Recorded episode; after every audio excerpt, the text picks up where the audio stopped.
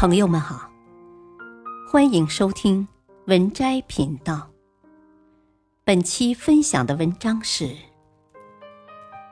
比勤奋更能决定人生的是成长型思维。思维方式的差别，决定人生不同的结局。成长型思维的提出者。是斯坦福大学著名心理学教授 Carl Dweck，他还为此专门写了一本书，并受到比尔盖茨的推崇。书的英文名叫《Mindset》，翻译成中文就叫做《终身成长》。书中列举了大量案例，分析了教育、体育、商业。人际关系等领域成功与失败的因素，并提出，归根结底都是思维方式的不同。成功者是成长型思维，而失败者是固定型思维。固定型思维的人习惯于给自己设限。书中说，固定型思维的人。最大的一个问题就是惧怕挑战，总为自我设限。就这点对标，我自己还确实有过这回事儿。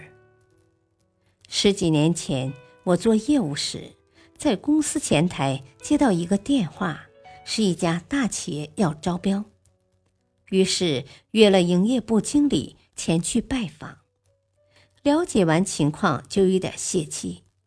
因为参与竞标的一共三家公司，另外两家都挺有来头，分别是那企业两个副总的关系，而我们则是被客户在黄页中选中，没什么根基。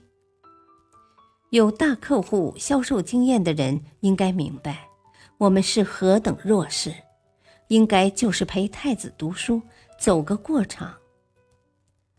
因此，我想随便应付一下就算了。可我的经理却不这么想，一定要我拜访到那家企业的董事长。我说：“人家那么大的人物会见我们吗？”他却说：“打个电话会死吗？你都没事，怎么会知道人家不愿意？”于是我胆战心惊地拨通了董事长的电话。出人意料的，人家还真愿意见我们，这也给我们很大的信心。于是精心准备标书，最后竟然中标了。和那家企业熟了后，才知道，原来是董事长不满意两个副总的明争暗斗，于是把业务反而给了毫无关系的我们。当时虽然还没有听说固定思维的概念，但是由此也明白一件事：不要在心里砌上一个看不见的墙。再没可能的事，只要不伤筋动骨，皆可尝试一下。成长型思维的人总是抱着试一试的心理。具有成长型思维的人有一个共性。就是不畏惧挑战，他们总是抱着试一试的心理。当年林语堂与美国著名作家赛珍珠身份悬殊，八竿子打不着。当得知赛珍珠来自中国时，林语堂便夹着手稿，深夜蹲守在赛珍珠酒店大堂。他此时的心语应该是：闲着也是闲着，管他的。试试呗。结果在散珍珠的帮助下，林语堂一炮走红。当年刘德华还是个死跑龙套的，林子祥却是一代歌王。一起拍戏时，刘德华死皮赖脸的要给林子祥唱歌，让人家指点。他心里可能也是这么想：闲着也是闲着，管他的。试试呗。最终，林子祥帮刘德华发行了第一张专辑，后者也终成了天王。电影《飞越疯人院》有一个情节，麦克说：“我要进城看棒球赛，谁想和我一起去？”比利却说：“麦克，别闹，你进不去的。”麦克指着陶瓷洗脸池：“啊，我可以用它砸碎窗户。”比利说：“你举不起来。”麦克搓搓手，使劲儿去抱，没搬起来。再搓搓手，使劲儿去抱，还是没搬起来。他有些无奈，但大叫起来：“我总算试过了，起码我试过了。”所以，人生不怕败北，怕的是连尝试一下的勇气都没有。再大的挑战。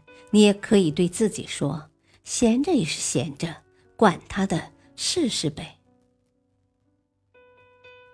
成长型思维的人只专注于自己的目标。具有成长型思维的人最极致的表现是怎样的呢？那就是不被过往所束缚，不被情仇所困扰，只专注于自己的目标。二零零零年九月，马斯克正准备去度蜜月，却遭遇了一场公司变故。他马上赶回，试图反击，却发现大势已去，所有人都做好他要大闹一场的准备。谁知他一改往日睚眦必报的个性，表现出极大的克制力，和各方谈判。屈身成为公司顾问，继续注资，直到 a b r y 以十五亿美金收购。甚至在日后，他仍然和驱逐他的幕后主使戴维·萨克斯保持密切的生意往来，一起制作电影。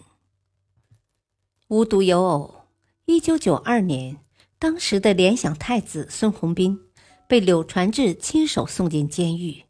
大好前程就此日薄西山。两年后，孙宏斌一无所有，狼狈出狱后，要求见柳传志一面。他是要报仇吗？当然不是，他恳求柳传志帮衬一下，投资自己创业。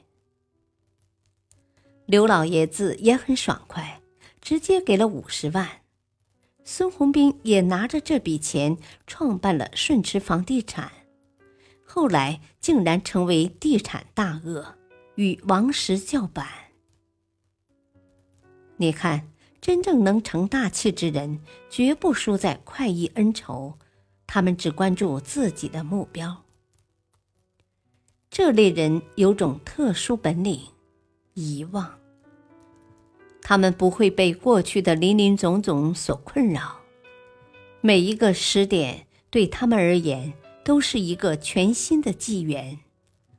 这也是成长型思维的终极体现。本篇文章选自微信公众号“投行资本论坛”。感谢收听，再会。